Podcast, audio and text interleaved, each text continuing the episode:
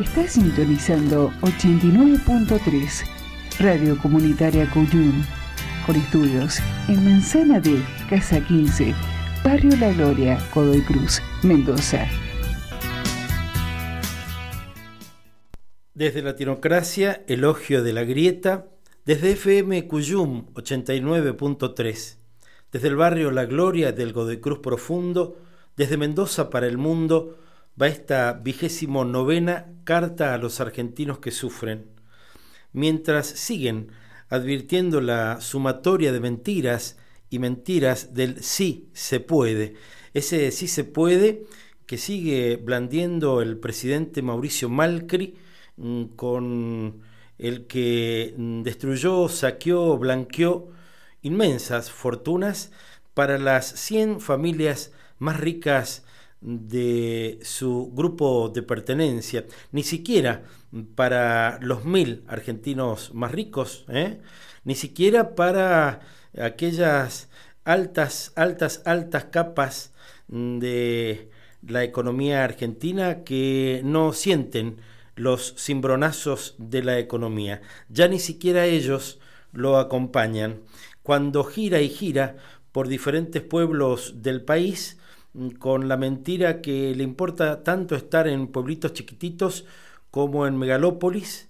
Mm, por cierto, aquí en Mendoza creo que es en el lugar donde mejor le fue, mm, también con uno de los reductos de la ciudad autónoma de Buenos Aires, que por cierto siempre fue conteste a sus políticas y a sus estigmatizantes planteos Ojo con las trampas, ¿eh? ojo en el cuarto oscuro, porque este tiempo electoral que parece no terminar más, todos estamos de un modo u otro mirando hacia el último domingo de este mes mm, con la precisión de un jugador de mm, truco al que le están faltando algunas cartas. ¿eh?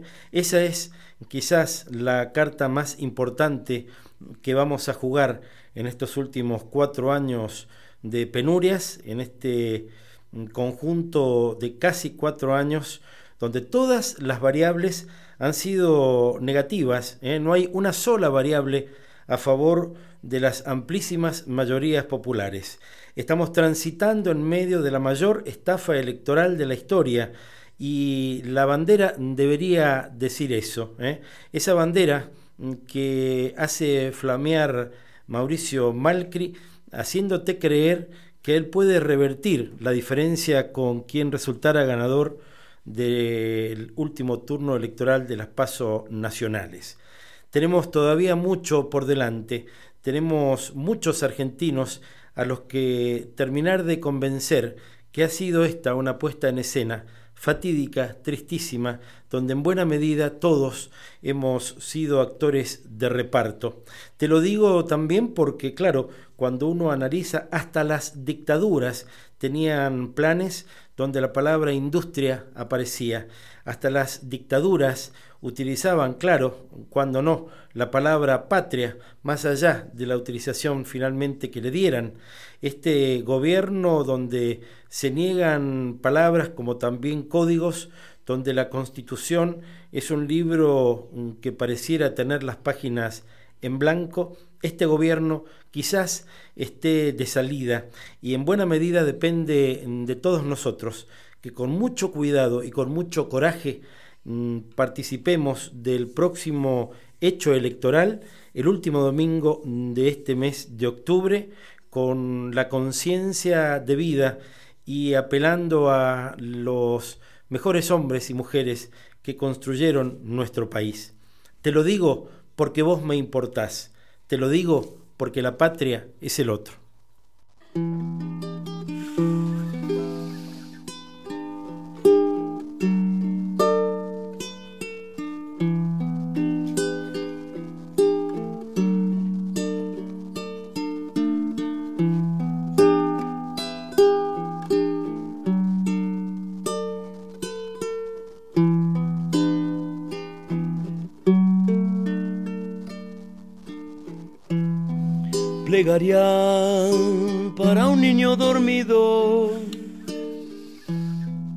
Quizás tenga flores en su ombligo y además con sus dedos que se vuelven pan. Barcos de papel sin alta mar.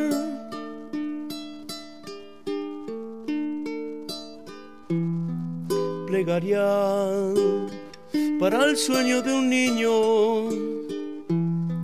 donde el mundo es un chocolatín a dónde van mil niños dormidos que no están entre bicicletas de cristal.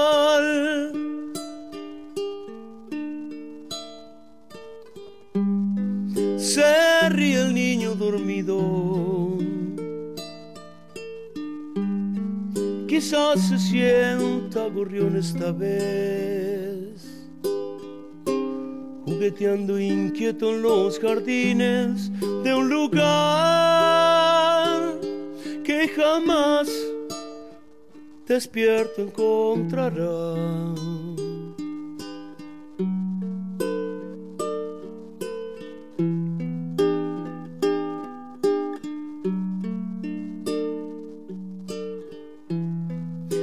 Nadie, nadie despierte al niño. Déjenlo que siga soñando felicidad. Destruyendo trapos de lustrar. Alejándose de todo el mal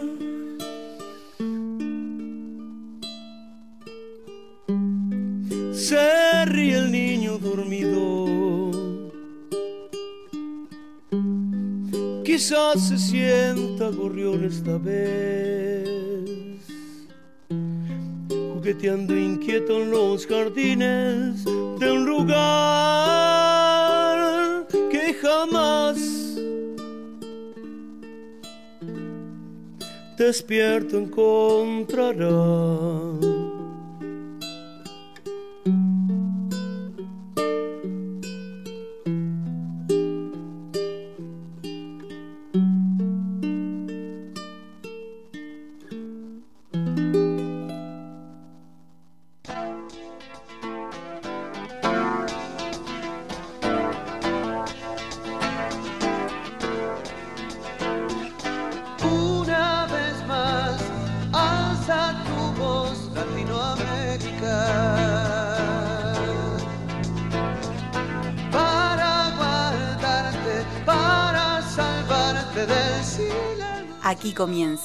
Latinocracia, elogio de la grieta. Grieta.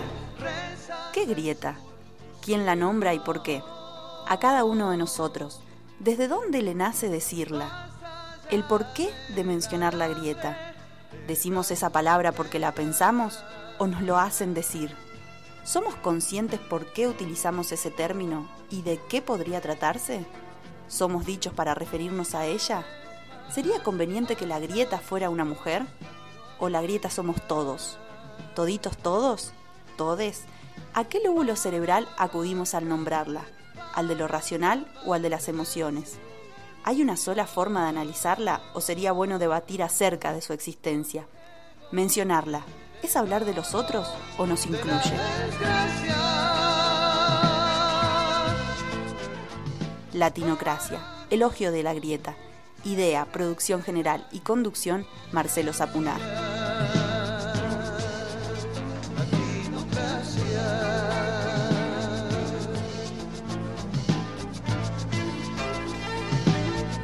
Hola, ¿qué tal? ¿Cómo estás? Comenzamos con una nueva edición de Latinocracia, Elogio de la Grieta, con muchísimas expectativas, con muchas ilusiones, porque por cierto, una vez más nos encontramos como todas las semanas, en esta casa que nos recibió con los brazos abiertos, aquí también, no solo en FM Cuyún, sino en el contexto de Comecuco, que por cierto también replica nuestros envíos de los días domingo, Latinocracia Homenaje, que primero fue tres entregas en torno a la vida y a la obra de la gran María Elena Walsh, y actualmente estamos transitando la octava entrega de los homenajes a la vida y a la obra de Armando Tejada Gómez. Con Michael en la operación técnica, ¿qué, ¿qué tal Michael? ¿Cómo estás? Mm, te decimos a vos que tenemos una vía de WhatsApp para mensajes, que es el 2612 16 15 70 y si no podés seguirnos. Si justo te las picaste de tu casa o de la oficina donde quizás tenés todavía un aparato de radio como aquellos de antes bueno nos buscás en la red de redes www.comecuco.org hoy tenemos muchísimo material ¿eh? y cada vez que hago estos sumarios sumarios me dan un quickie bárbaro porque digo, daremos cuenta de todo. Podremos, por ejemplo, escuchar una entrevista a Juan Domingo Perón poco antes, a tan solo 20 días del triunfo de las elecciones que lo ungieron por tercera vez para la presidencia de la Nación. Roberto Maidana, Jacobo Timerman y Sergio Villarruel entrevistaron a Perón el 3 de septiembre de 1973. ¿eh? Y este material que viene de la mano del gran historiador y periodista, del gran escritor y polemista Felipe Piña, nos pareció pertinente compartirlo en un contexto en el que, por cierto, se vienen las elecciones nacionales y vemos mm, dando vueltas por todo el país a quien podría convertirse en el próximo presidente de la nación, tendiendo miles de puentes con muy diversos sectores. Quizás aquella entrevista nos dé más pistas respecto de otros procederes de Alberto Fernández. Pero hoy también con nosotros vamos a intentar la charla con Mario Weinfeld, un periodista muy muy conocido, uno de los escribas permanentes de página 12, que viene a nuestra provincia este próximo jueves a presentar un nuevo libro. Mm, Facundo Tesone sigue insistiendo con su columna, le hemos tomado la palabra y nos estamos dando la panzada de esto que desde hoy se denomina derecho espiritual. ¿eh? Chupateesamandarina.com, ese es el título de la columna mm, de Facundo, desde hoy ausente con aviso y por lo menos por un tiempo largo Fabián Basallo, que no podrá ser de la partida por diferentes motivos de orden personal y que era también columnista de nuestro programa.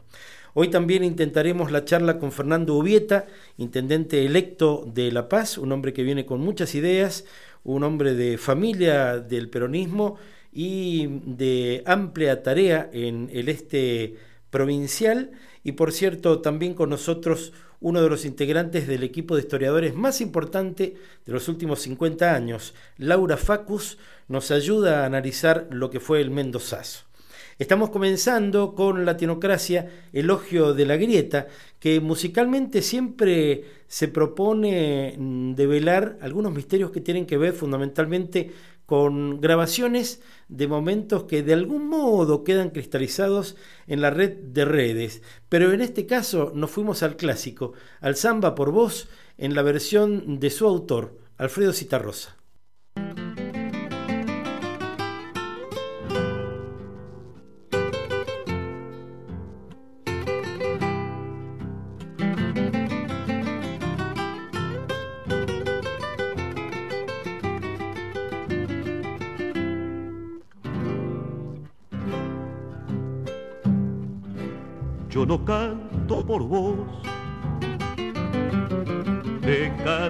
Samba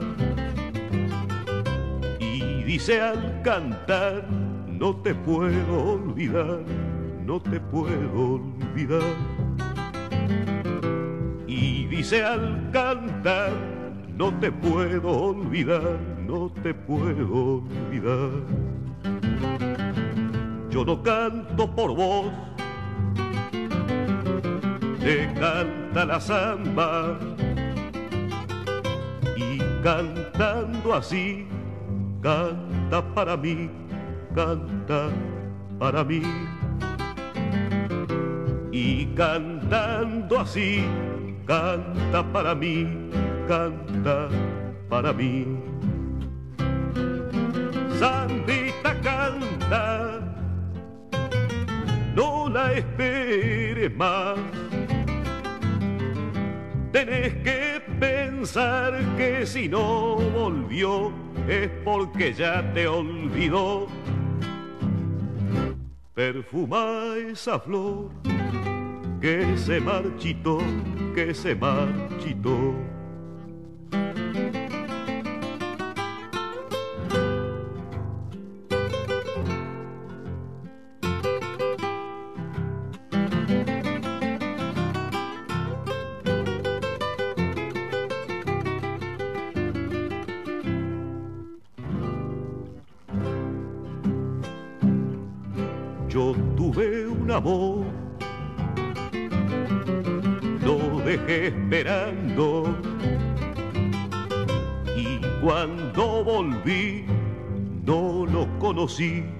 No lo conocí. Y cuando volví no lo conocí, no lo conocí. Dijo que tal vez me estuviera amando. Me miró y se fue sin decir por qué, sin decir por qué. Me miró y se fue sin decir por qué, sin decir por qué. Sandita canta, no la esperes más. Tenés que pensar que si no volvió es porque ya te olvidó. Perfuma esa flor que se marchitó, que se marchitó.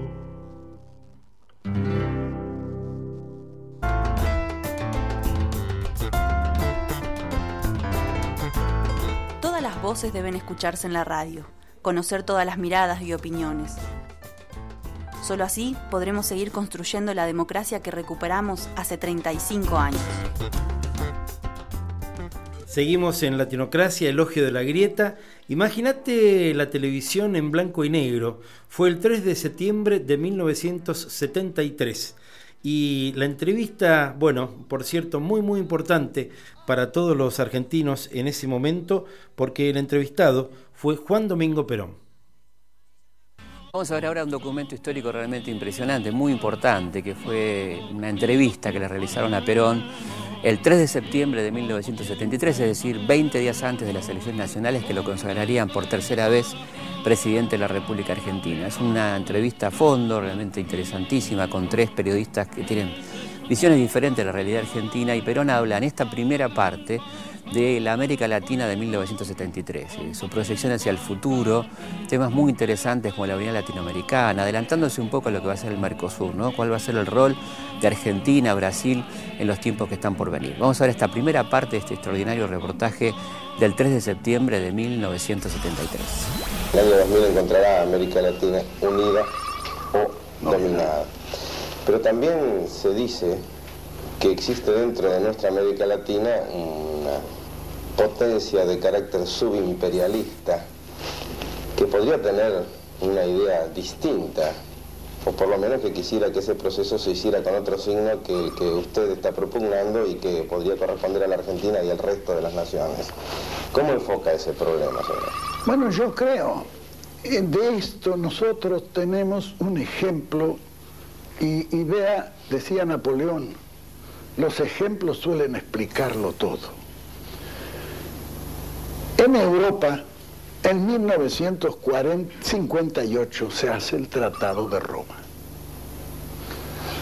Al Tratado de Roma concurren los seis países más interesados porque están en plena reorganización de posguerra. Y establecen una comunidad económica europea.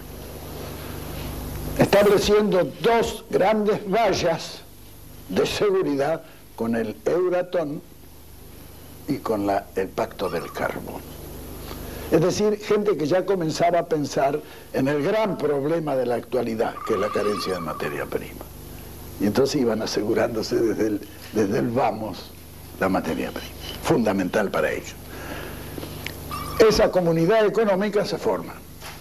De afuera, un país ya, diremos, semi-imperialista, porque Inglaterra, después de Churchill, terminó con su imperio, que fue una de las grandes cosas que hizo Churchill.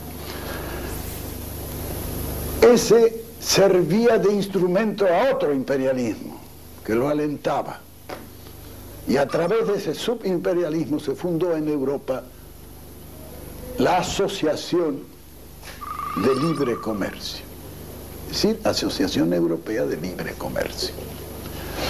A esto le contestó la Comunidad Económica Europea con el Mercado Común Europeo. Cerró la frontera.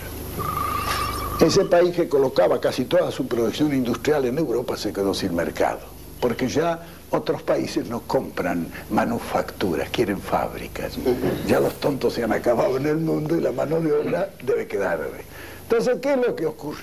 Ese país comienza, en un día tuvo que, tuvo que nacionalizar toda la industria ante la amenaza del crack generalizado.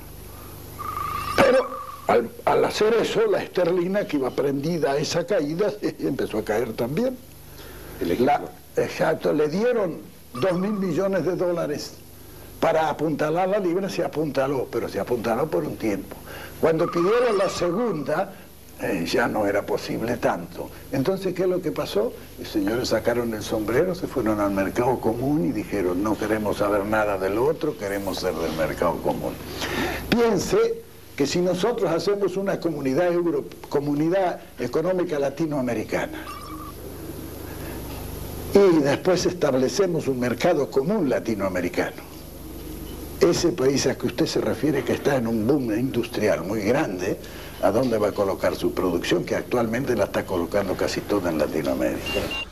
En 1973 cada sector del peronismo tenía su modelo de país. La izquierda, la patria socialista, la derecha, la patria peronista, la derecha sindical, por ejemplo. El mundo empresario quería paz para seguir este, facturando y seguir acumulando riquezas y poder. Pero ¿qué pensaba Perón? ¿Cuál era el proyecto de gobierno, el plan de país que tenía Perón?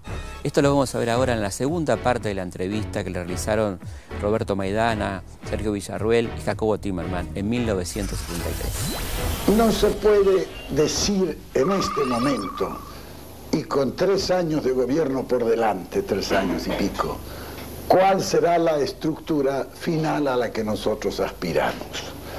Por la simple razón que yo considero que este es un país que ha de ser gobernado de emergencia. Este, el país está en un estado de emergencia y tendrá que ser un gobierno de emergencia. Piensen ustedes cuando terminó la guerra mundial y ahí tienen los mejores modelos. Todos los países europeos que quedaron destruidos Italia, Francia, no digamos Alemania, que quedó en el suelo totalmente destruido. Ellos no se les ocurrió organizar un gobierno, un Reichstag y tal. Se juntaron todos y dijeron, no, este es un gobierno de emergencia. ¿Por qué? Porque la vida del país está en una situación de emergencia. Y se pusieron a ¿qué es lo que hay que hacer? Hay que trabajar. Se organizó el trabajo y todo el mundo comenzó a trabajar. Y sobre eso comenzaron a construir. Recién, casi 10 años después, comenzó el gobierno a organizarse regularmente dentro de las formas que actualmente tiene. En Italia fue exactamente igual. Y en Francia, cuando termina la reconstrucción, está la Tercera República. La Tercera República es una república socialista. Para reconstruirla tienen que abandonar el sistema y ponerse en un neocapitalismo sin el cual no hubiera sido reconstruida por los que la La libertad, una de las banderas más altas que enarbolan las naciones, muchas veces estuvo vedada en nuestra patria. Desde hace 35 años, la libertad es uno de los tesoros de nuestro sistema. Y en minutos nada más, la segunda parte de esa entrevista, por cierto, muy importante eh, a la vista de lo que está por ocurrir el último domingo de octubre en nuestro país.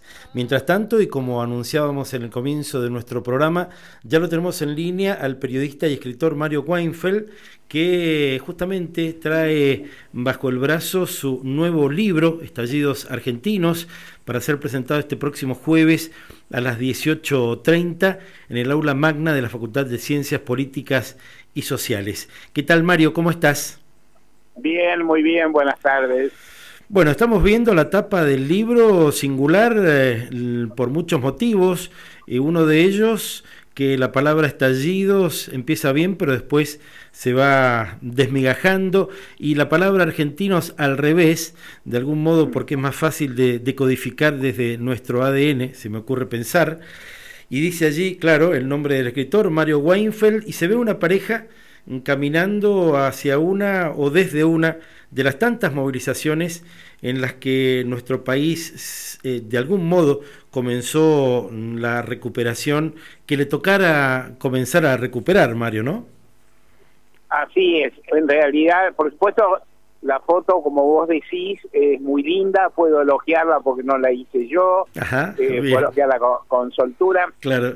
y efectivamente sugiere o una ida o un regreso, de hecho es a la vuelta de una movilización, es en 2001, es en la jornada de 2001, y es una pareja joven, a mí me parece muy sugestiva porque es una pareja joven, van tomados de la mano, a la vez él está en cueros, lleva un palito, o sea, van, van, van con algo así de espalda, con algo así como con la satisfacción del deber cumplido, si una foto puede decir tanto, Claro. van todos la mano, van bien encaminados, él de cualquier modo tiene un palito en la mano, ¿no? que puede ser para, puede ser, a veces se usa para organizar la- las columnas, a veces tiene otros fines, pero en cualquier caso expresa algo de las movilizaciones, que es esto, la participación, la juventud, parte de la esperanza, y es en un libro que como el mío reúne episodios diversos del siglo XXI, la, tal vez la participación popular y la movilización tienen un rol central, era difícil en una imagen sintetizar o cifrar, más que sintetizar los distintos episodios, el eje de la movilización me pareció bueno cuando lo hablé con los editores. Muy bien, además, como bien utilizaste recién el término esperanza, se nota en el rictus de ambos integrantes de la pareja el final de la movilización y también que evidentemente cumplieron con el deber de intentar desde las calles sacar el país adelante por la impericia de algunos y por la torpeza de otros, ¿no? Sí. ¿Cuáles son, es. ¿Cuáles son los momentos que abordás en el libro, Mario, y por qué consideraste oportuno este momento para darlo a conocer? Eh, para ser franco, el momento que estimé para darlo a conocer fue en junio de este año. O Bien. sea, el libro salía antes de las elecciones, antes de las primarias. Era un, un momento particular para sacar un libro en materia política. Quise hacer un libro no muy estrictamente coyuntural, y creo que lo es en buena medida. Son eh, episodios de la historia argentina reciente, 10, lo cual son muchos Claro, eh, nueve son reales, uno es ficticio, lo inventé. Son del siglo XXI, pues es la, es la época en que trabajé como periodista, son hechos que cubrí mucho. Tal vez sin mencionar todos, podría decir, y mencionando así unos cuantos, podría decir las presidencias de la crisis de 2001, de la Rúa, Adolfo y Dualde, cada una, una un, un capítulo. Ujú. La de Dualde contiene un hecho gravísimo de violencia institucional política, los asesinatos de Maximiliano Costeque y Darío Santillán. Claro. Hay tres capítulos de hecho de violencia institucional, ese, el asesinato de los Cisneros, que motivó la toma de la comisaría 24 en La Boca, el, y el, los asesinatos de Santiago Maldonado y Rafael Nahuel, que los trato en un mismo capítulo. O sea, hay, hay, hay también hechos de participación de masa muy importante. En realidad, en todos estos episodios están vinculados con la movilización popular. O sea, tanto Maldonado, cuanto Nahuel, cuanto Costequi Santillán fueron asesinados mientras se manifestaban. bien, ¿no? bien, claro. Este, o sea, hay un factor común. Lamentablemente, sí, sí, Luego, Eh, luego también dediqué un capítulo a la, decisión de la Corte que otorgó el 2 por 1 a los represores y a la enorme respuesta popular que eso motivó, que en definitiva llegó a rectificar ese fallo por medios institucionales, parece un momento formidable, en lo que llamo una precuela, o sea, una historia anterior que explica esa, analicé, conté y detallé el día en que Kirchner decidió que los represores fueran juzgados acá en la Argentina, para lo cual había que hacer un tramado institucional muy interesante entre los tres poderes y declarar inconstitucionales la llamada la ley de obediencia de vida, punto final y los indultos. Momento histórico eh, por demás, ¿no? Momento histórico por demás, por cierto, y bueno, y estoy, estoy dejando algún otro, que pero me queda algún otro, me queda una, insisto, una colonia, un episodio de ficción que inventé, y me queda alguno más, pero más o menos esos son el eje con una introducción que los redondea todo. Creo que son grandes momentos de la historia de Argentina, no una síntesis. Ni, ni yo ni nadie podría decir son los más importantes del siglo XXI, pero creo que ninguno se le puede negar su entidad. El llamado caso Pomar también atrajo mi atención y también lo, lo traté de recordarlo y analizarlo. Bien, a nivel nacional lo presentaste en junio, eh, seguramente tuviste en cuenta el año electoral, lo estás trayendo a Mendoza, ¿con qué expectativas? ¿Cuáles fueron las este, movidas en torno a la presentación, fundamentalmente las primeras devoluciones que recibiste anual a, nivel nacional? Sí, he hecho, tengo eh, con el otro libro que publiqué hace no tanto y en general tengo la costumbre de tratar de hacer una recorrida lo más intensa posible por la Argentina. Nunca es posible ir a todas las ciudades, pero sí recorrer muchas. Y con Mendoza y Mar del Plata, que van a ser las que voy a eh, tener antes de la, de la primera vuelta electoral, voy a haber completado veintitantas y tengo en vista no menos de 10, 12 más. O sea, recorrido muchas provincias argentinas, no todas, que recibo un público muy ávido, con mucho interés en discutir, con mucho interés en analizar, en recordar estos episodios, con este, un público al que, en general es muy generoso conmigo, en el sentido de valorar lo poco, mucho que uno ha hecho en materia de periodismo, las definiciones que se tienen, muchos periodistas interesados en el texto, porque el texto recorre también muchas discusiones del periodismo y de los medios, cómo se abordó tal hecho, cómo se aborda violencia institucional, cómo se discutió el 2 por 1 qué pasó cuando asesinaba a Costequi Santillán, qué ocurrió la famosa frase de Sergio Maldonado, pase música, en fin, todos esos temas también he encontrado mucho. Y por cierto, a partir, el libro se presentó en junio eh, y a partir de la primera presentación en Capital y luego hubo otra, la segunda fue en Comodoro Rivadavia muy cerca y luego hubo varias ya signadas por el resultado del 11 de agosto que sin duda recreó el panorama político porque el resultado de las PASO fue sorpresivo y anómalo, no tal vez porque no bueno, sabemos por qué.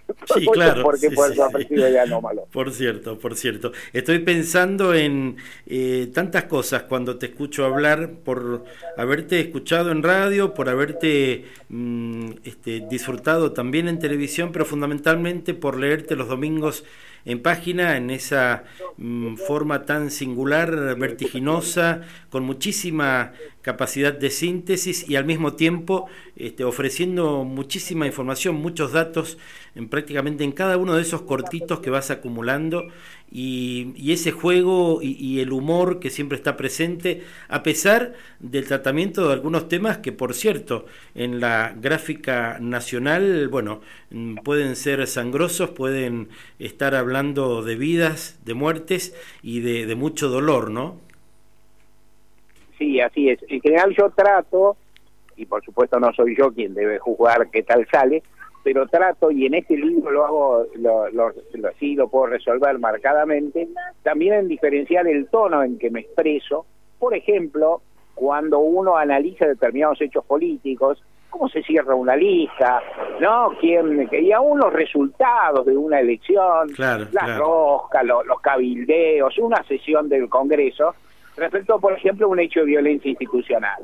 Yo creo que, por ejemplo, ahí creo, inclusive es un aspecto de discusión. En cierto periodismo político hay una capacidad por hipermoralizar todo y por equiparar el tono. Y Y la verdad que no es lo mismo decir, no sé, se hizo una lista y a Gómez, que era una gran figura, tenía que ser cabeza de lista, lo pusieron tercero, que decir han asesinado a una persona en el espacio público. Sin duda, claro. O sea, entonces hay que a veces ese tono predicativo que supone una especie de autoridad moral, ¿viste? Porque vos resolvés quién merece todo, cómo se ha hecho, sin, sin eh, dejar de consignar que hay mucho periodismo político que despeña la propia lógica del fenómeno político, ciertas cosas que, inclusive me refiero a esto, ¿no? Las negociaciones, las tratativas, los regateos. ¿En qué negociación no hay regateos? Es una vergüenza que, se esté discutiendo una paritaria, uno ofrezca el 10% y la contraparte se levante de la mesa y diga que no va a negociar. No, porque todo el mundo sabe que ese que no va a negociar significa que la semana que viene va a pedir el 20 o el 20 y tanto. Y por otra parte uno sabe que ofreció el 10 también está dispuesto a sumar y a veces faltan esa, ¿cómo decir?, esa pequeña sutileza de comprender un poco la lógica del fenómeno y sobre todo de ponerse en una en una especie de, tribuna muy moralista, falsamente moralista y superior, que trato de evitar. El humor ayuda en ese sentido. Claro, claro. Y sabes que en el caso nuestro, si llegamos a conseguir el celular de Dios, le vamos a preguntar si vos estás en la pole position de aquellas personas que piensan muchísimo más rápido de lo que alcanzan a decir o a escribir. No sé. Nos parece. para nos parece. No soy quién para decirlo. Mira, en general, para escribir, en general trato de.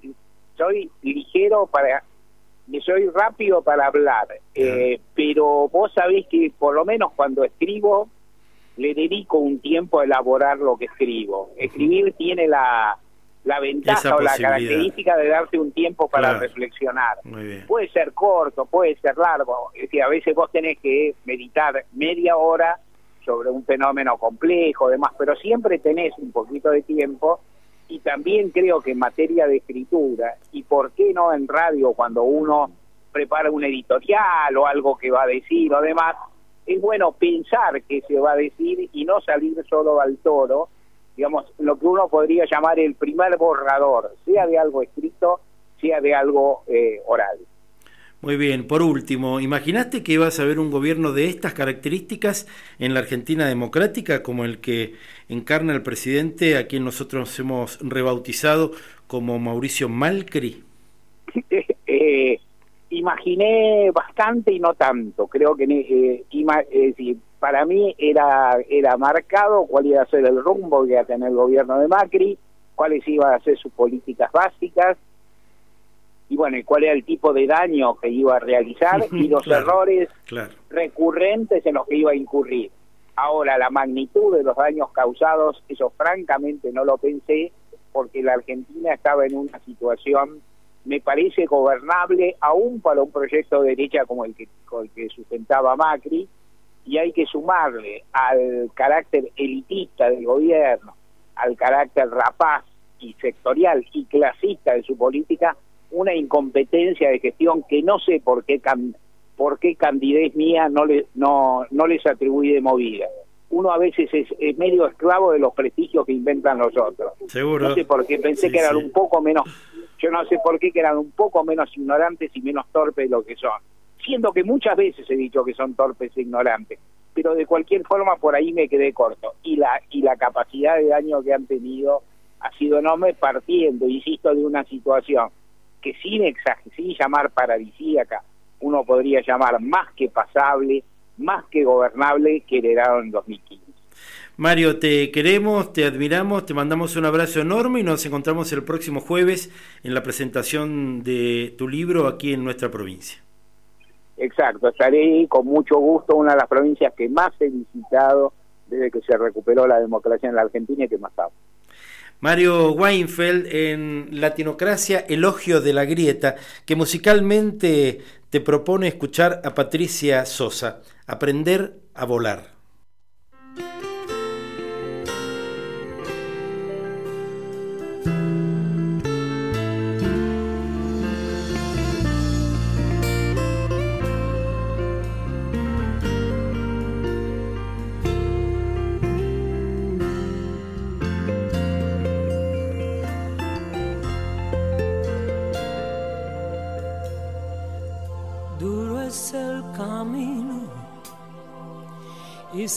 Que no es fácil.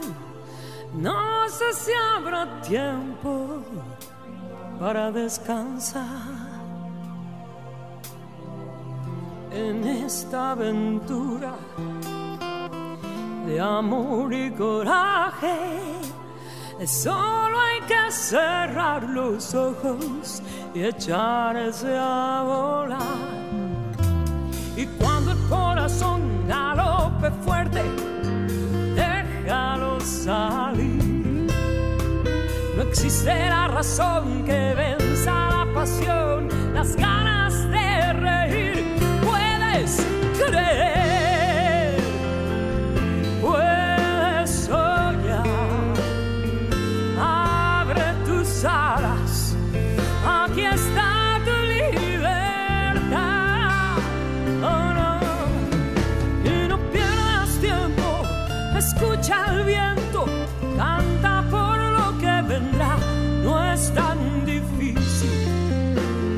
aprendas a volar. No pierdas la fe, no pierdas la calma, aunque a veces este mundo no pide perdón. Grita aunque te duela, llora si hace falta, heridas que cura el amor. Y cuando el corazón galope fuerte, déjalo salir. No existe la razón que venza la pasión, las ganas de reír.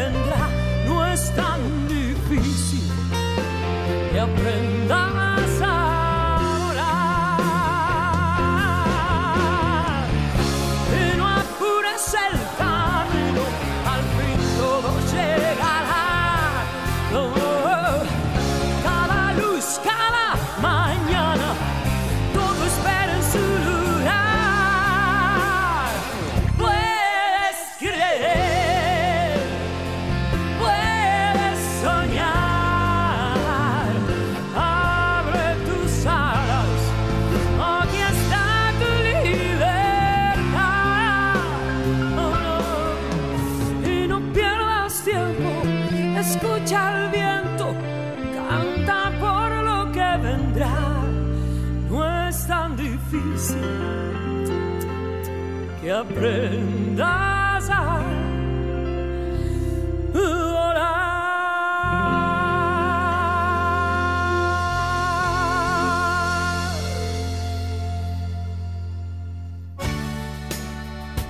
En 1916 cambió la historia de nuestra Argentina, cuando fue sancionada la ley Sáenz Peña de voto universal, secreto y obligatorio. Y ya nada sería igual.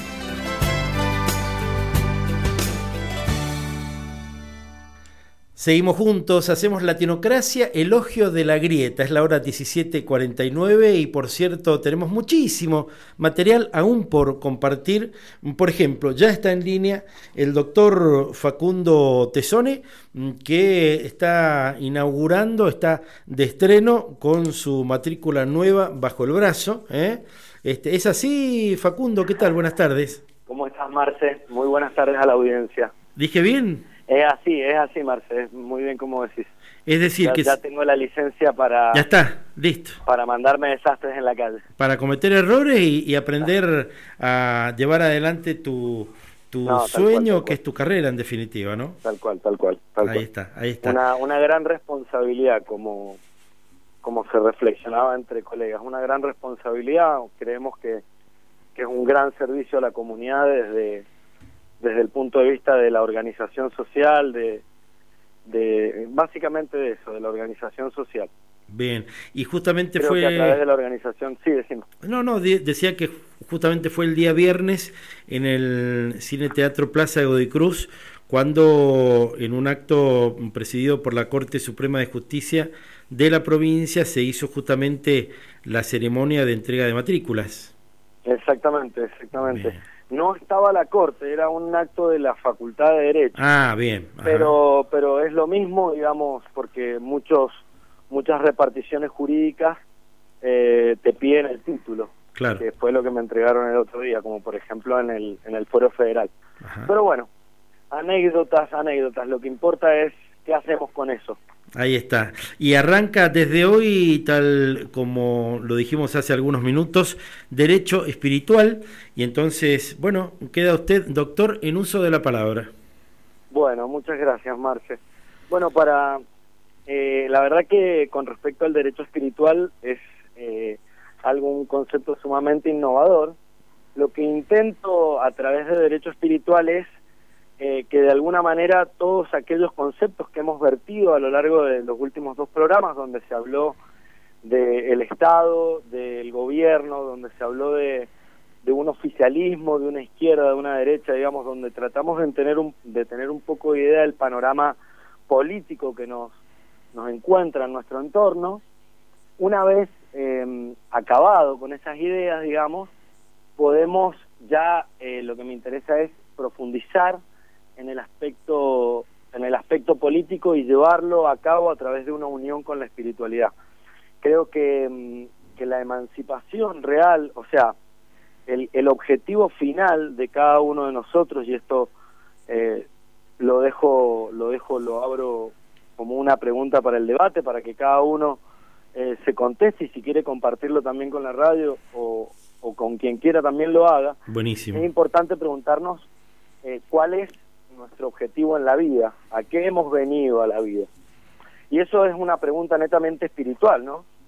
Sin embargo, a través de esa pregunta, de la contestación que tenemos de esa pregunta, es como en última instancia nosotros llevamos una acción política, una acción con el otro, una acción en mi entorno. Entonces, justamente, esta es la relación que yo quiero marcar, ¿no? Que al final, este objetivo en la vida, de acuerdo a cómo lo respondamos, va a ser nuestra base política, ¿no? Nuestra ideología política, nuestro actuar político.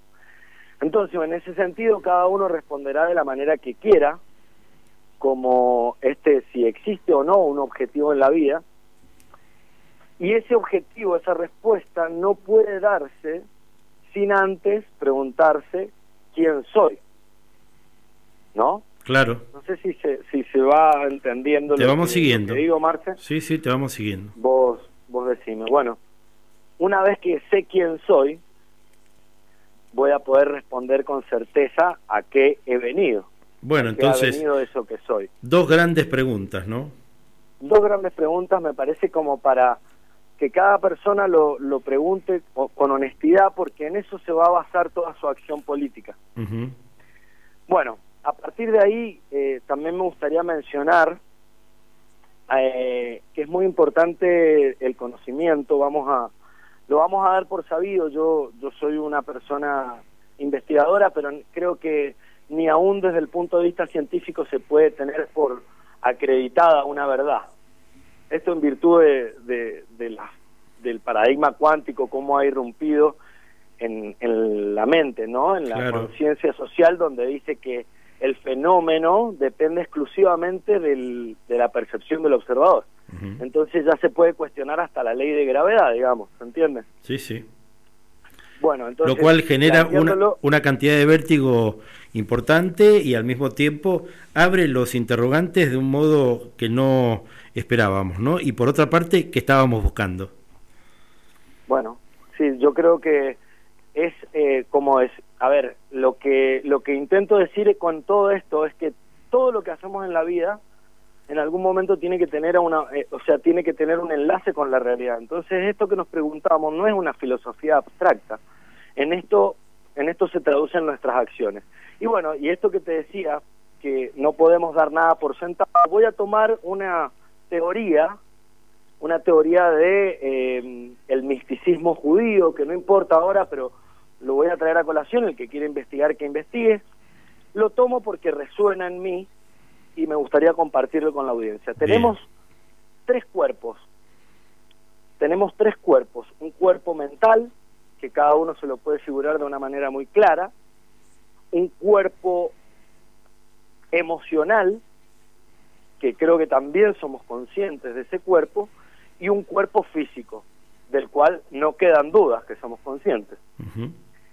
Cada uno de esos tres cuerpos interacciona para lograr las manifestaciones, todos los hechos que yo tengo en la vida. Por ejemplo, me recibo, eh, no sé, me, me compro un auto, me, lo que sea. Todo eso pasa por los tres cuerpos. Eh, lo importante es que para la emancipación espiritual y la emancipación política, por ende, porque vamos a ser emancipados políticamente o vamos a lograr el objetivo primordial, y esto me tomo el atrevimiento de responderlo, ¿a qué hemos venido a la vida? A ser felices esa sería mi respuesta. Dejo que cada uno la responda como quiera. Una vez que yo entiendo que hemos venido a ser felices, todo lo que estoy hablando es para que podamos ser felices. ¿Se entiende? Sí, sí. Nos estamos poniendo en el protagonismo de esto que se llama nuestra realidad. Entonces yo me hago parte de esta realidad y determino que yo he venido a ser feliz, entonces tengo que hacer todo lo necesario para ser feliz. Para ser feliz de una manera genuina, ¿no? No una, o sea, mirando las luces y las oscuridades dentro de cada uno de nosotros.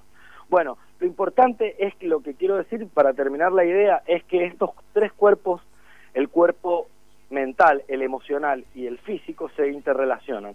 Lo importante es que las cosas estén determinadas por nuestra voluntad que se halla en el cuerpo mental. El cuerpo mental tiene que dominar o tiene que estar en armonía con el cuerpo emocional y el cuerpo emocional es al final lo que manifiesta nuestra realidad. Muchas veces, y esto es fácil de fácil comprobación, eh, la, la humanidad, la sociedad se rige al revés. El cuerpo físico, o sea, lo que sucede en el, en el exterior, nos emociona y a partir de esa emoción es que empezamos a generar pensamientos para posteriormente actuar. Entonces es ahí donde perdemos en el juego, porque estamos siendo reactivos. Bueno, me parece que esos son varios conceptos que me gustaría ir elaborando para luego llegar a una idea final, Marce, de eh, lo que nosotros eh, queremos desde un punto de vista político.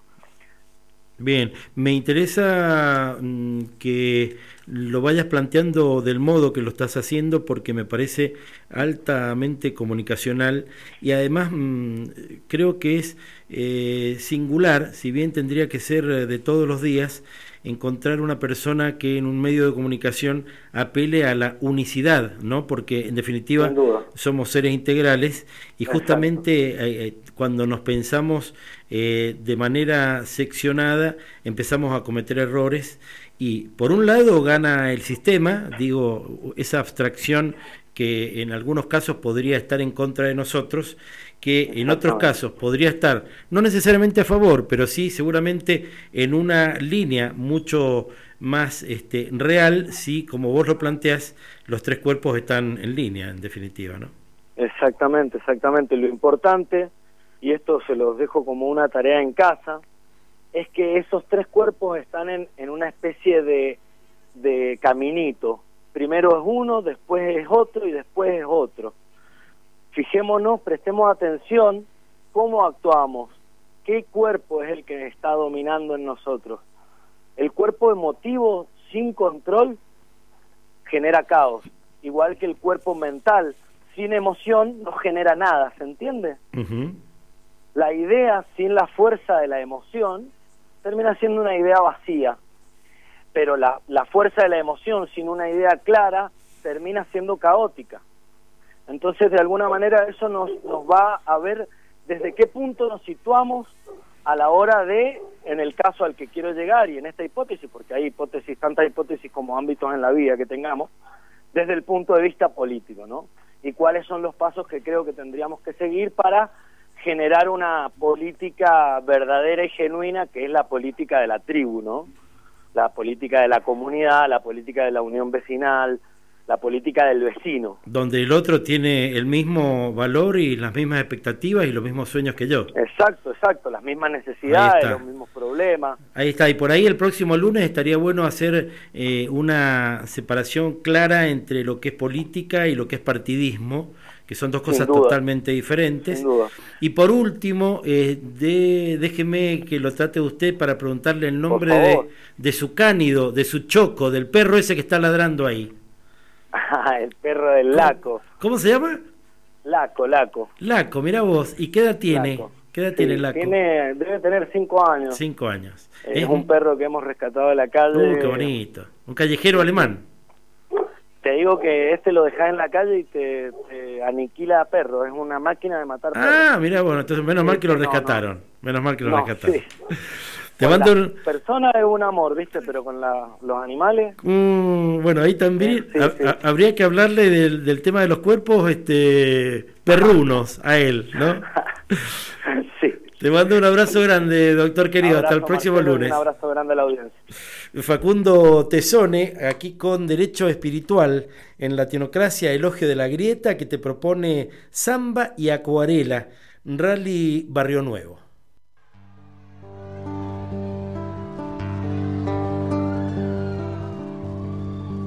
Con tu pollera que buena. Bailo esta samba sin prisa, tus movimientos me llevan como un cometa en la brisa. Tus movimientos me llevan como un cometa en la brisa. Ya me estoy acomodando en este instante del tiempo. Tus pies dan vueltas y vueltas, tus labios los besa el viento tus pies dan vueltas y vueltas, tus labios los besa el viento. Esta samba hecha miel se hace una hoguera en la distancia. Quiero hacerte el amor en la mañana de Santiago, pintar con tu acuarela ocasos. Quiero hacerte el amor en las mañanas de Santiago, amanecerme samba entre tus brazos.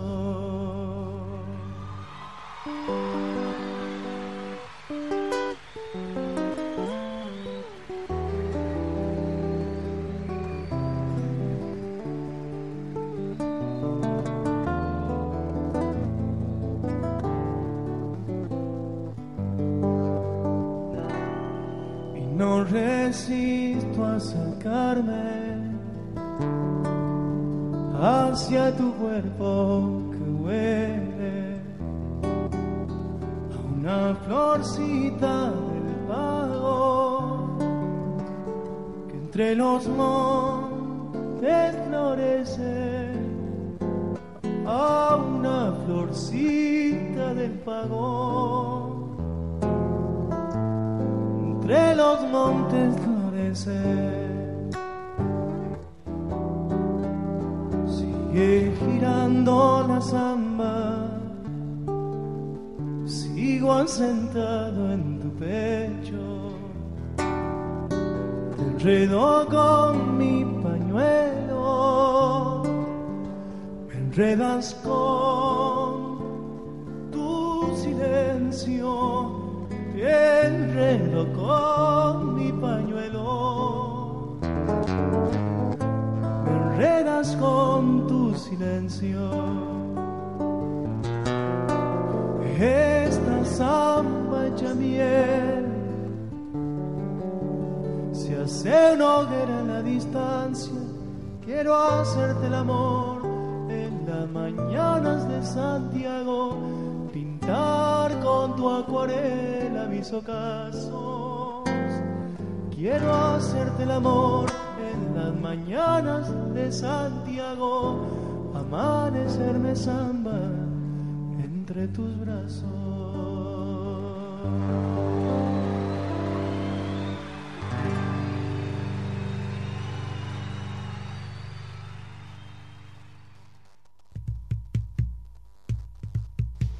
Ante el triunfo del radicalismo primero y del peronismo algunos años después, la oligarquía llevaría adelante los golpes de Estado para frenar el avance popular.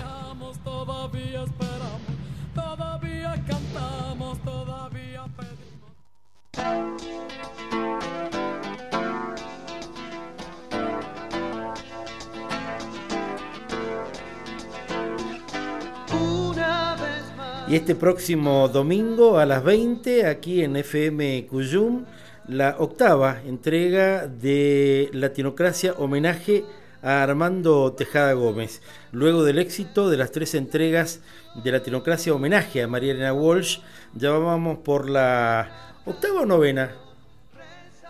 Novena, Novena entrega este próximo domingo, me corrige aquí Michael, que también hace la operación técnica de esos emprendimientos comunicacionales que nos divierten tanto y al mismo tiempo que nos sumergen en obras imprescindibles de excelentes artistas de nuestro país. En este caso puntual, Armando Tejada Gómez, a quien tuvimos ocasión de conocer, de editar y también de homenajear con un libro que hicimos al año de su muerte con 68 escritores latinoamericanos y del que participaron Mercedes Sosa, mm, Hamlet Lima Quintana, Víctor Heredia, Horacio Guaraní, Alberto Cortés, Celeste Carballo y tantos más, por supuesto muchísimos mendocinos, gente de Venezuela, gente de Cuba, gente de Uruguay. Bueno, Armando Tejada Gómez, vibrante porque lo escuchamos a él mismo, ¿eh?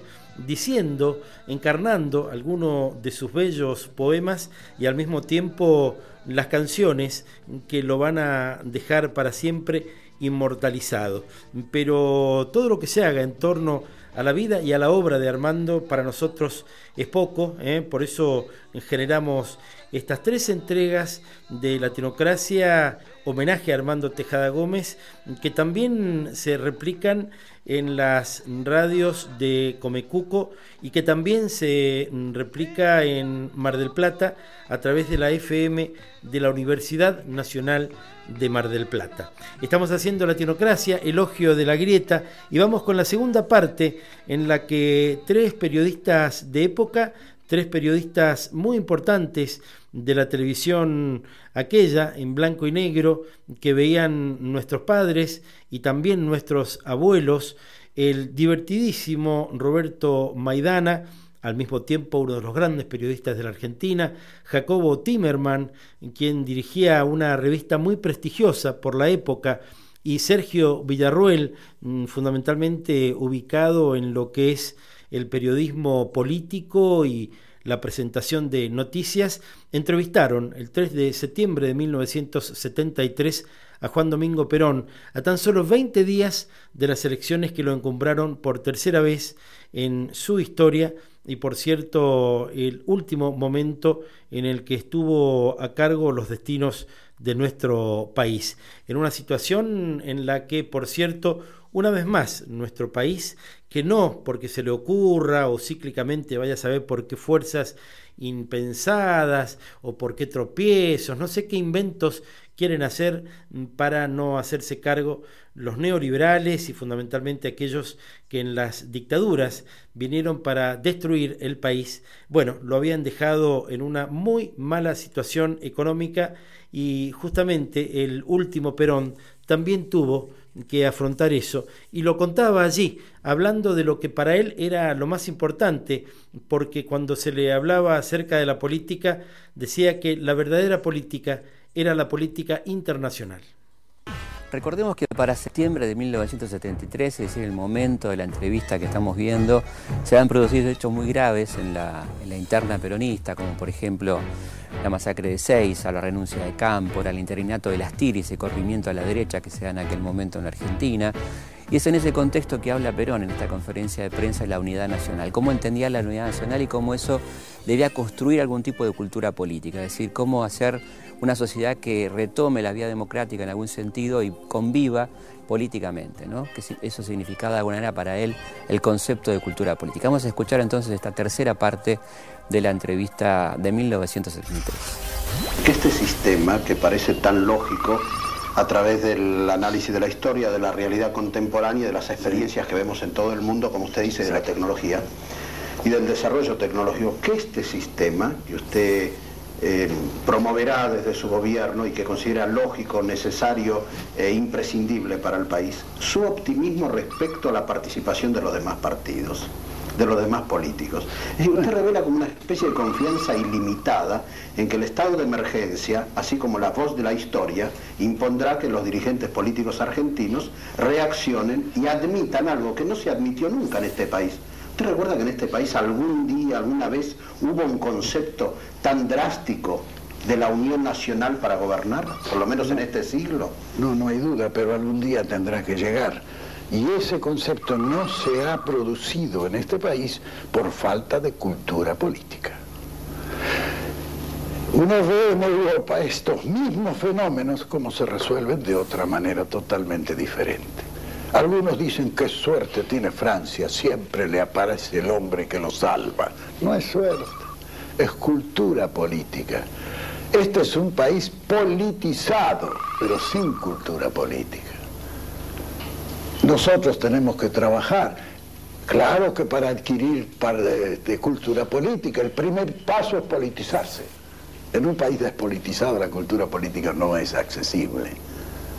Es decir, politizarlo. Y dentro de esa politización, ahora tenemos que trabajar intensamente para llegar a una cultura política que nos dé esa posibilidad. Por otra parte, este sistema es un sistema de emergencia que dura muy poco tiempo y en el que ya la mayor parte de los, dirigentes políticos con quienes he conversado están de acuerdo.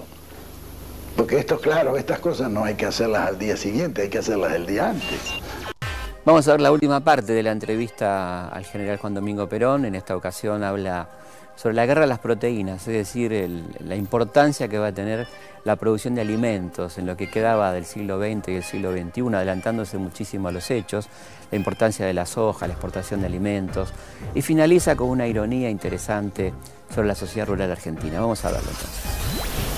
Observe usted que todo el mundo está empezando a, a plantar soya, y todo el mundo se ha intentado de, crear ganado en Argelia, crear ganado en, en Medio Oriente, en África. No hay caso.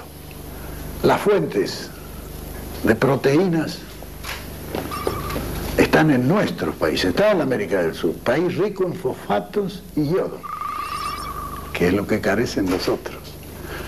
Esos países, todos, con el andar del tiempo solo, van a ir desarrollándose. Piense usted que hay algunas poblaciones de ellos que el 50% son todavía indígenas. No se les puede pedir, pero lo que hay que pedir es que esa inmensa reserva, porque esos son los pobres ahora, pero son los ricos del futuro. Cuando la tecnología y el despilfarro ecológico haya llegado a un límite como el que se está alcanzando ya en Europa, Fíjese que toda la producción de trigo del mundo no alcanza para abastecer este año, no se alcanza a cubrir ni el 96% de la totalidad de la demanda, solamente de Europa. Es decir, es un problema muy grave donde nosotros debemos...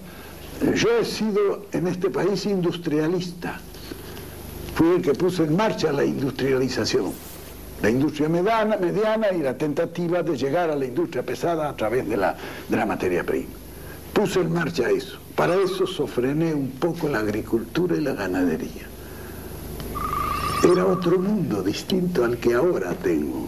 Evidente. Ahora creo que hay que producir 200 millones de toneladas de trigo al año. Y tenemos posibilidades. Y que tenemos que llegar a planteles de 150 millones de vacas. Sí, Y tenemos terreno para hacerlo. ¿Usted corre peligro de coloque en su gusto una sociedad rural general? No, este no, no, porque no será negocio para la sociedad rural, ese será negocio para la República Argentina.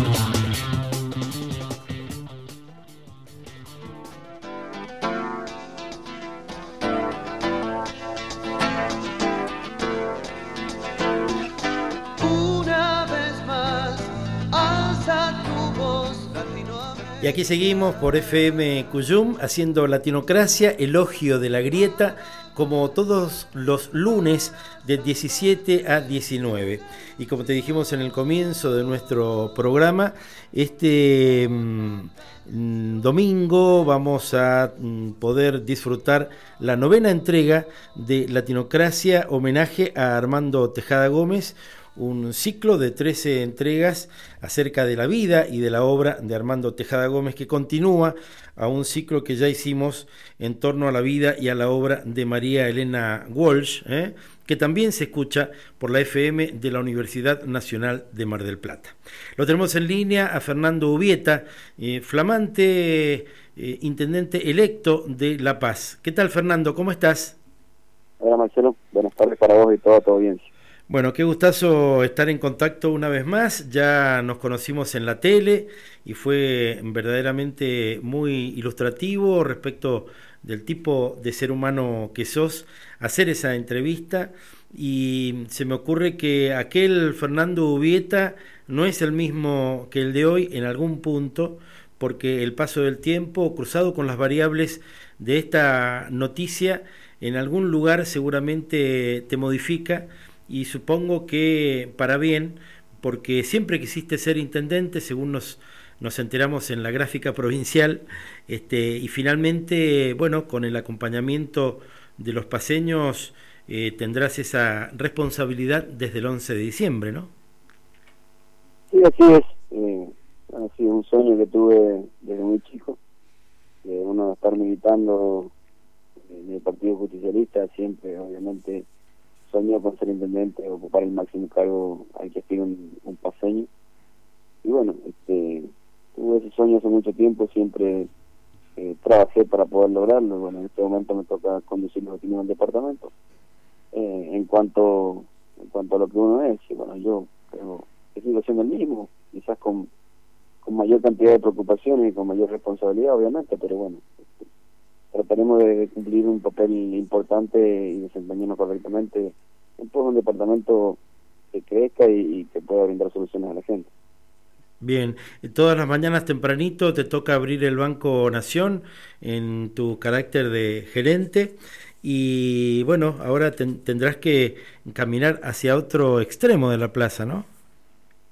Sí, sí, es un, también obviamente que cuando me tocó a mí ser gerente del banco, obviamente este, fue un orgullo muy grande para mí y para mi familia, son cargos importantes, y bueno, tuve la suerte de venir a trabajar a mi departamento como, gerente y, y, obviamente eh, muy orgulloso, ¿verdad? Bueno, ahora me toca desempeñarme como intendente del departamento, en este momento aún sigo trabajando en el banco, que lo haré hasta hasta el día que me toca asumir como intendente, pero bueno, este, trataré de, como dije anteriormente, de ser un intendente de que está al lado de la gente, de poder brindar las soluciones pequeñas y las soluciones grandes a, la, a las personas que realmente confiaron en mí y a todo el departamento. Seguro, por otro lado, de hecho, la, la matriz del departamento se me ocurre que es una de tus obsesiones porque, claro, hay una tasa importante de empleados públicos, en, este, entre los vecinos de La Paz y eso cómo, cómo se va modificando o cómo se perfecciona también desde el punto de vista del recibo de sueldo de todos los empleados municipales.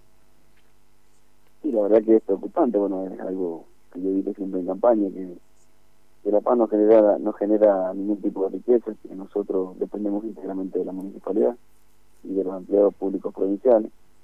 Este, necesitamos volver a poner la paz de pie, necesitamos volver a producir, necesitamos generar riqueza.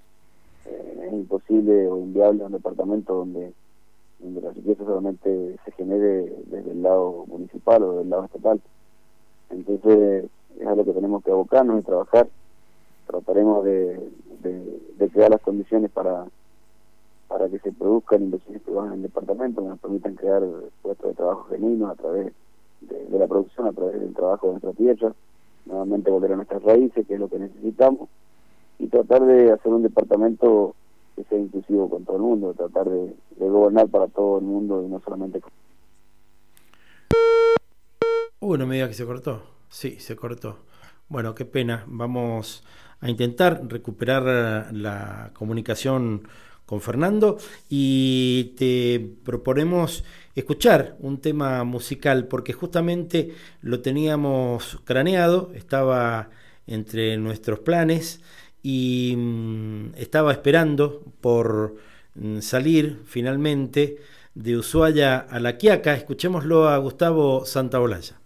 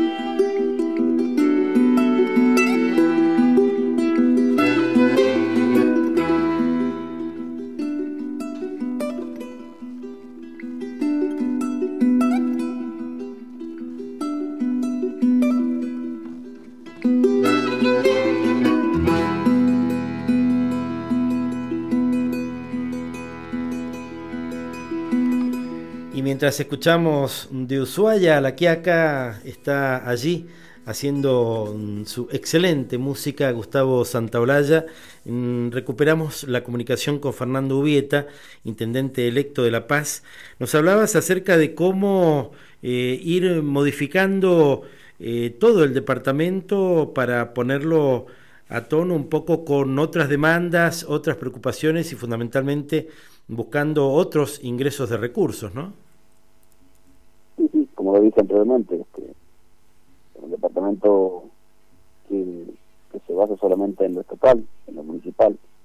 Y bueno, tenemos que trabajar arduamente para, para lograrlo, hacer un departamento productivo nuevamente. En su momento La Paz produjo y, y se jactó de su producción. Bueno, hoy en día eso está parado y bueno, trataremos de nuevamente ponerlo a producir y, poder generar riqueza y fuente de trabajo para los vecinos del departamento.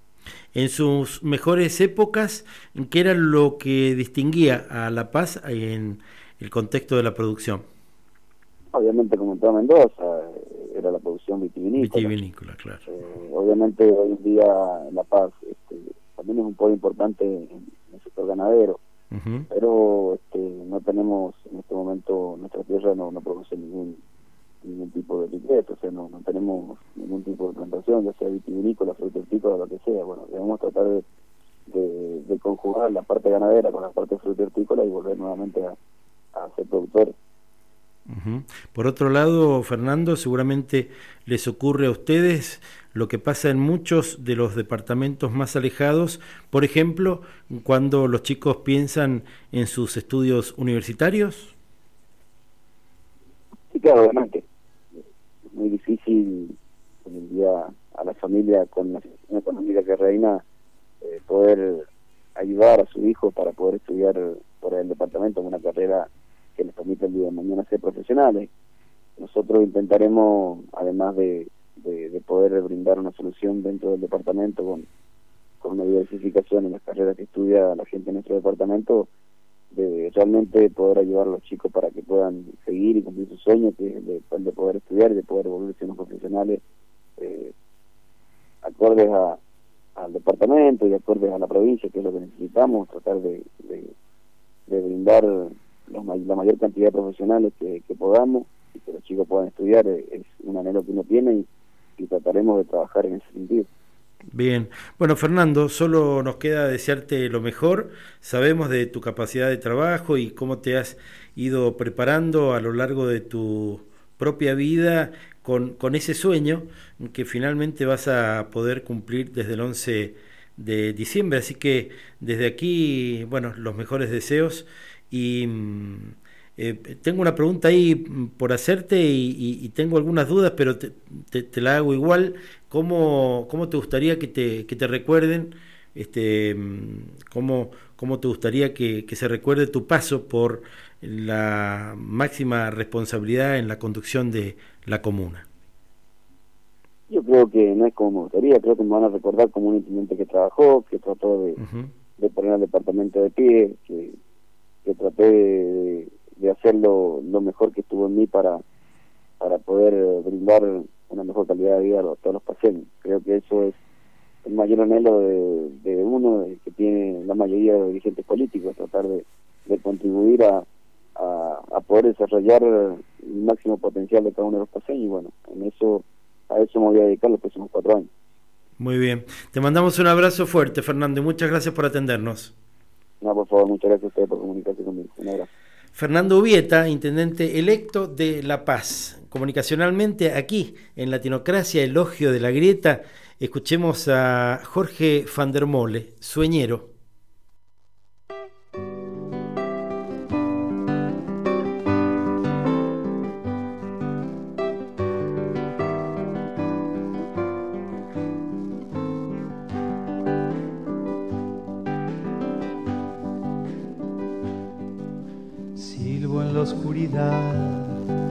Animal sin reposo, torres de la vigilia, candela de los ojos. No sé qué pueda hacer si una curva del tiempo, un hueco en el corazón atento. Trigo sobre el brocal para que coma el hambre abajo el peligroso agujero de la sangre. No hay, no puedo ver más que la noche alerta y el misterio detrás de las puertas. Sueñero, jinete sin descanso, sueñero papel en blanco. Sueñero, centinela de mi alma, sueñero, duérmete y dame calma.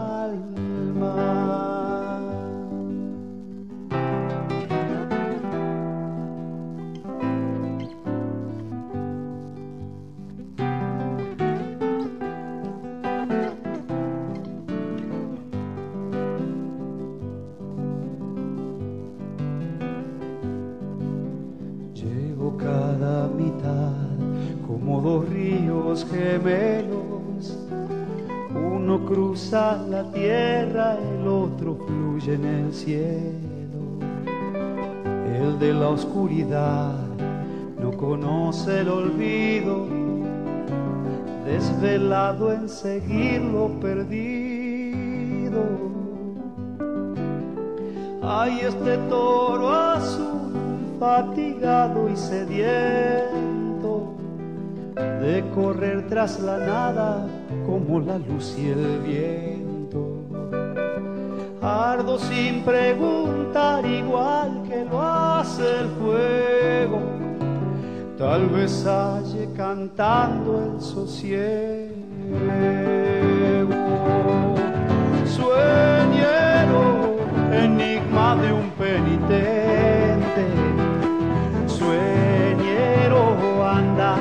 los durmientes.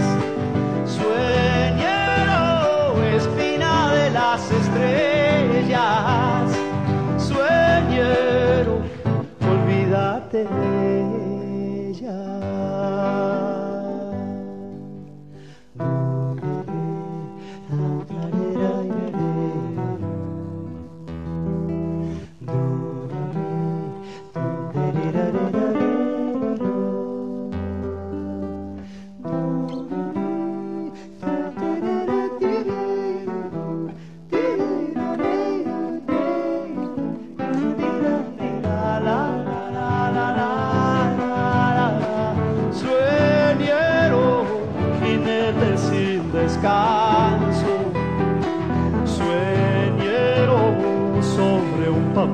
blanco. Sueñero, centinela de mi alma. Sueñero, duérmete y dame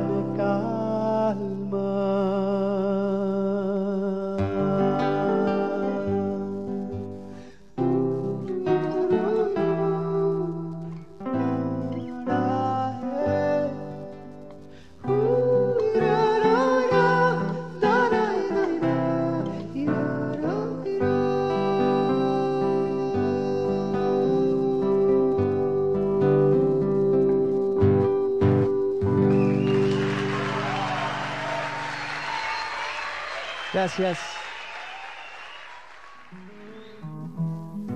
Siempre había oído mentar que ante la ley era yo igual a todo por Las leyes que surgen del legislativo, uno de los tres poderes de la República, son parte de ese acuerdo de convivencia democrática que todos debemos respetar. Esto se llama igualdad, la perra que los tiró. Con los 10 dedos listos para todas las teclas del programa está Michael en la operación técnica y nosotros disfrutando de hacer Latinocracia elogio de la grieta, ahora con una de las integrantes del mejor equipo de historiadores de los últimos 50 años, diría el impresentable, digo, el presidente de la nación, Mauricio Malcri, que él generó, según dijo, el mejor equipo de los últimos 50 años que todavía no hemos visto, este, que no sabemos dónde está. ¿Qué tal Laura? ¿Cómo te va? ¿Cómo Bien, estás? Marcelo. Le digo y la saludo, mm, le digo así, de este modo tan coloquial, a Laura Facus, eh, que es historiadora, es profesora de historia y mm, que nos ayuda a ver. Y el desafío ahora para los historiadores y los profesores de historia que se han subido a nuestro programa y para todos aquellos que se enganchen con esta onda, es al revés, es proponerle a ellos que nos propongan este, proponerles que nos propongan un tema para, mm, bueno, para husmear, para, este, para compartir con nosotros. Y el que husmea soy yo, que lo sé antes que vos, que nos estás escuchando, y me pongo a estudiar un poquito y a leer para seguirles el, el trote a ellos, que son los que saben, los que se han formado. ¿Cuál es el, el tema, Laura, que has elegido para hoy? Bien, yo propuse el Mendozazo. El Mendozazo. Un poco para también reactivar la memoria. Claro, claro, claro. La memoria de una provincia que, según algunos, eh, muy interesados por eso, eh, sería conservadora. Una provincia, es exactamente. ¿Y para vos es conservadora Mendoza? Mendoza, y depende de dónde lo miremos, ¿no? Sí. Vos dijiste recién, nos, me decías que nos han hecho creer que somos conservadores, ¿no? Yo creo eso. ¿Sí? sí, sí, porque hay un partido político aquí en nuestra provincia que siempre ha estado, que ahora está bastante menguado, muy reducido, pero tiene una expectativa de voto de un 15%, generalmente, hoy forma parte de Cambia Mendoza, este, y es el Partido Demócrata que muchas veces, este, bueno, para hacer su propio negocio político, quiso que la provincia fuera conservadora. A mí me parece que tenemos un- un- una cantidad de conservadores muy importantes por una serie de motivos hasta geográficos, ¿no? Este, pero me parece que justamente este hecho que vos traes para compartir es uno de los que hablan a las claras respecto de una provincia diferente a esa del tópico conservador, ¿no? Exactamente, es lo que yo te decía recién, que era un tema como para entender que Mendoza no estuvo aislada y que no está aislada de cualquier contexto nacional, latinoamericano, internacional y que todos los hechos, movimientos sociales que pasan en Mendoza se circunscriben a un momento nacional, ¿no? Eh, que eso es importante y que Mendoza no siempre fue tan, si se me permite la palabra, quedada, ¿no? Que tan poco comprometida, a veces que decimos que quedado es el mendocino, que poco se moviliza. Eh, hubo una generación que sí lo hizo y lo hizo eh, a costa de muertes, porque murió gente. Claro.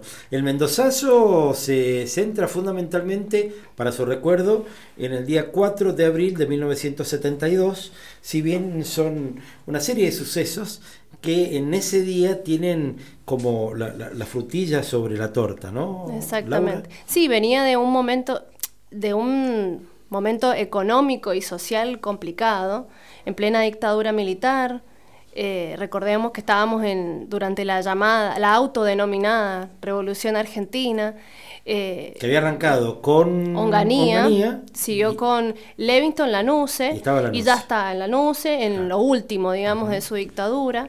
Eh, había también, hubo estos movimientos internacionales en México, en París. ya había pasado el cordobazo, el viborazo, el rosariazo. O sea que no estábamos aislados, ¿no? Ya había pasado el Valle francés y la Revolución Cubana. Exactamente. Y también estaba ahí, eh, se avisoraba el proceso electoral en Chile, que ungió por primera vez por el voto directo a un presidente que se autodenominaba marxista, ¿no? Exactamente. Un dato. Exacto. Estaba pensando que el, el, gobernador de ese momento en nuestra provincia, ¿quién era? Gabrieli. Gabrieli tío abuelo de quien luego fuera gobernador por el justicialismo en Mendoza y que alguna vez también fue electo. ¿eh? Así que quizás esta es la primera vez que los gansos, como se los conoce popularmente a los demócratas, los que se hacen llamar demócratas del Partido Demócrata, para poner los términos en su justo eh, este, lugar, mm, colaboraban con una dictadura. Luego lo hicieron en el año el 76 y hasta el 82, este, ofreciendo por lo menos uno o dos este, sejuela y alguien más para la gobernación. Que yo te decía también que estos apellidos que siempre se repiten, eh, que cuando Gabrieli renuncia, después de que estalla el Mendozazo el 4 de abril, quien lo sucede eh, en carácter de interventor, digamos, es Gómez Centurión. Ah, mira, ¿alguna relación con el actual candidato a presidente? Padre. El padre, mira vos. Son todos, viste, familias que se repiten los apellidos. Claro, claro. Que en su campaña electoral pide orden ¿eh? Mm. como, como una de las máximas. Sí, que su lema solo es, eh, según él, estar a favor de las dos vidas y nada más. Y nada más, y ahí se, termina, todo, se termina todo. Y tendría que dar algunas explicaciones, ojalá tenga que dar muchas explicaciones en este, un ámbito legal, el que corresponda a posteriori de... Eh, bueno, final del ciclo de Macri del que formó parte, ¿no? Uno de los funcionarios. Bueno, y, puntualmente, ¿cuál era el problema que había en Mendoza y que se incrementó producto de esa mirada centralista de la NUCE, que bueno, antes fue otro militar y lamentablemente nos guste o no, muchas veces muchos presidentes también democráticos miran no más allá de la General Paz, como se dice. Exactamente. ¿Qué pasaba? Em, lo que yo decía recién, este clima social y económico que se venía complicando ya, eh, finales de la dictadura, y el tema del aumento de las tarifas eléctricas en casi hasta un 400%, que se forma esta comisión que se llame No Pague la Luz. No Pague la Luz, imagínate, se, armó de casa en casa. che, hay que juntarnos, y el 500, el 400, 500%, imagínate ahora, ¿no? Es, casi como un chiste. Un chiste. Escuchar eso, ¿no? Es, así, así comienza. Claro, Más, y además de esto, sumémosle los sueldos que no, que no se actualizaban con este aumento de las tarifas. Eh, yo te contaba recién que eh, yo me interesé por una parte del Mendozazo que era el papel de las maestras en el Mendozazo, porque como empezó con este tema del aumento de las tarifas y ellas comenzaron también a... Eh, protestar por otro tema que era su salario también, que no se actualizaba con esta suba de las tarifas. Eh, cómo se empieza a ver la mujer em, sindicalizada, que, que, luchaba y que no era, que tal vez la historia pasa con muchos temas, las termina relegando a un espacio de acompañamiento tal vez, y no como pioneras del Claro, movimiento. Muy bien. Sí. Y, y permitime que lo subraye con una imagen que está en el hipotálamo de generaciones de mendocinos que seguramente nos están escuchando buena parte de ellos, porque es esa foto en blanco y negro en la que se advertía lo que todo el mundo supo, y es que los mm, este, guardapolvos blancos fueron manchados con agua coloreada azul, ¿no? Exactamente. por bueno policías eh, montados a caballo eh, que fueron echados por la dictadura contra estas mujeres que defendían como un bastión un edificio que estaba ubicado en Montevideo y Mitre eh, que era el viejo mm, el lugar que tenía como sede el SUTE eh. Actualmente ahí están los tribunales de familia.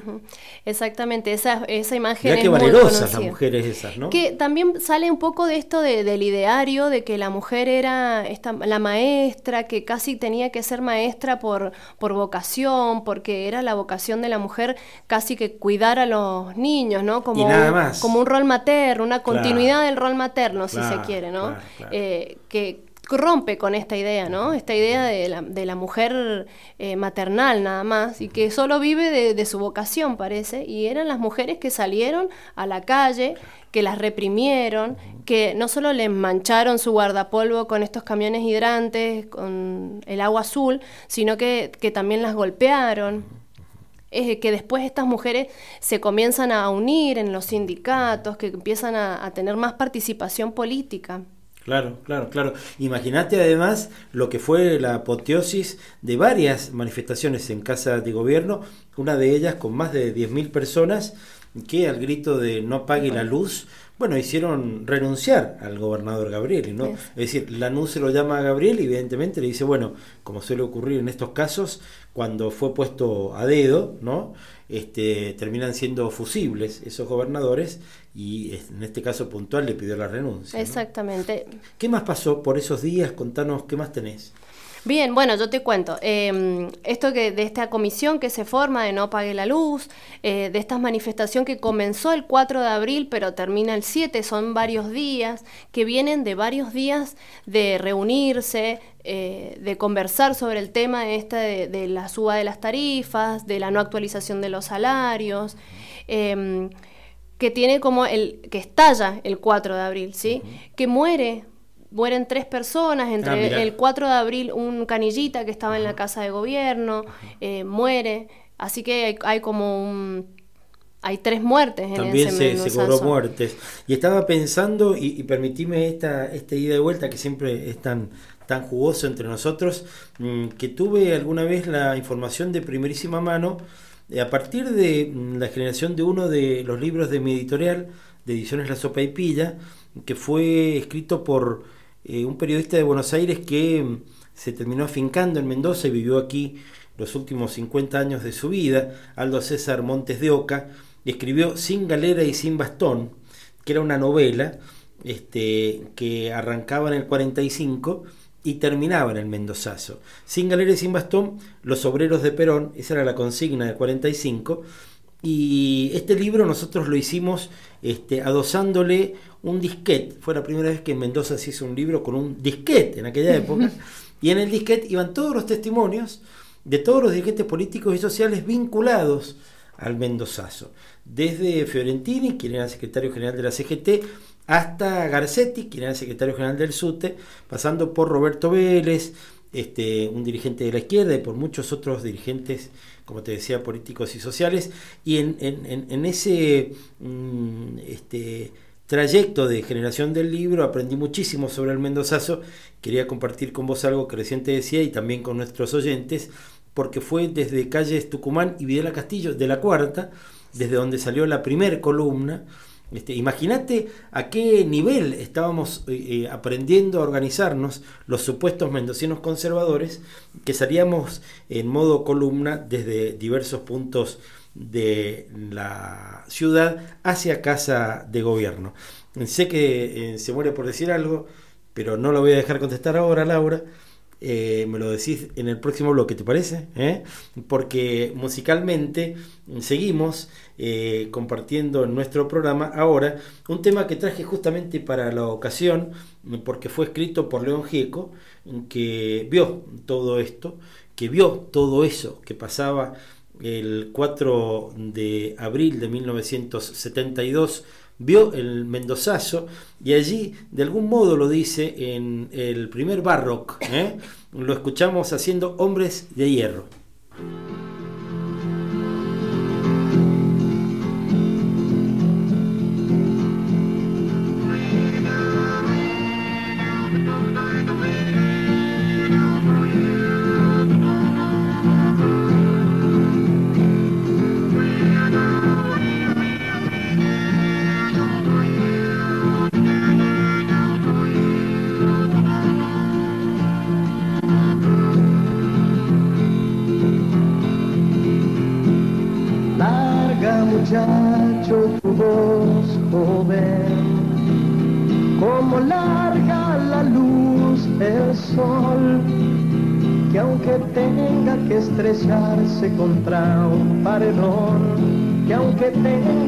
Estrellarse se dividirá en dos.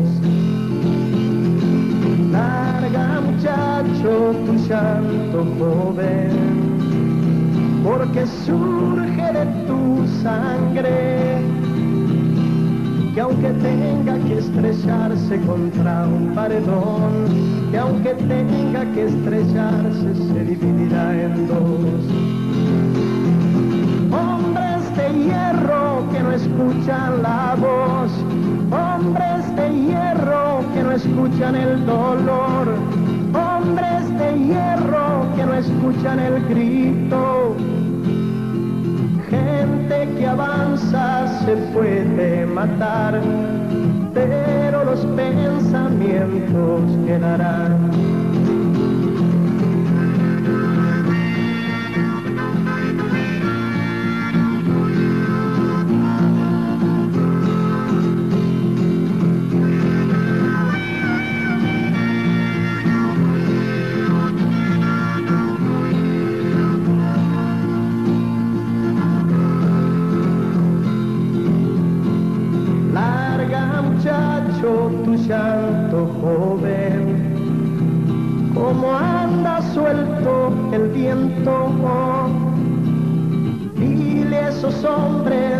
Traten de usar a cambio de las armas su cabeza.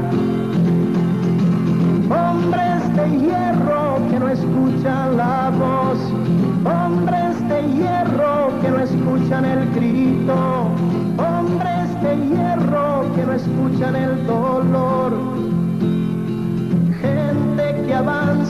Se puede matar pero los pensamientos quedarán.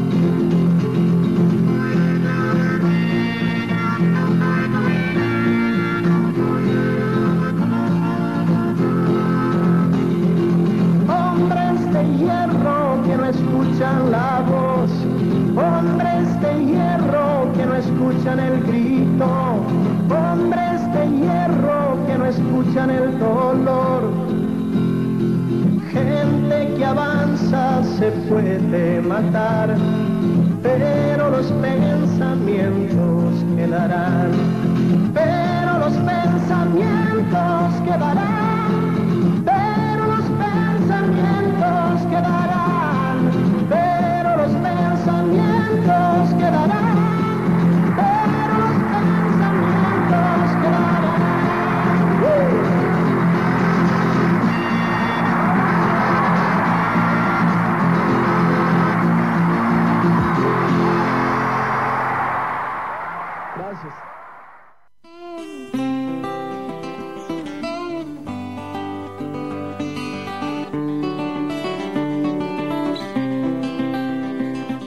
Libertad de expresión es mucho más que la libertad de empresa. Los monopolios informativos ponen en duda el paradigma democrático, dañándolo. En el diario no hablaban de ti, en la radio no hablaban de ti, en el diario no hablaban de ti ni de mí. El operador Michael me mira como de costado así como diciendo ahora, ¿para dónde saldrá este hombre? ¿Eh? No, no, pero sigue todo en orden, tal cual lo habíamos hablado. ¿eh? Seguimos con Laura Facus, hablando, pensando, repensando y compartiendo con vos lo que fue el Mendozazo, ¿eh?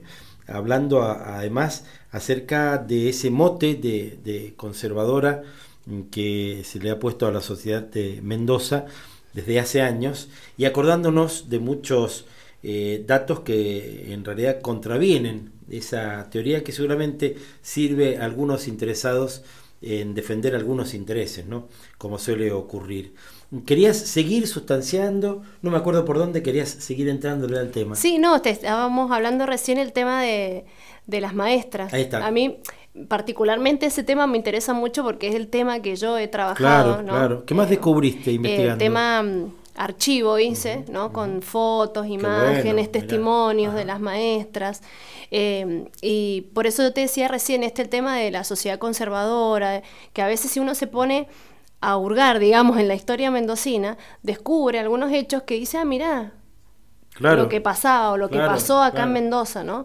Y a veces pensarnos en conjunto y no pensarnos como, como un pueblo aislado, sino que estamos inmersos en todo lo que está sucediendo, en un contexto. claro, claro. Y eso me parece que hay que rescatarlo. Y también me acuerdo ahora de una frase de Benito Marianetti, que decía que si hay algo de los mendocinos que se, se- se tenían que sentir orgullosos eran de sus maestras.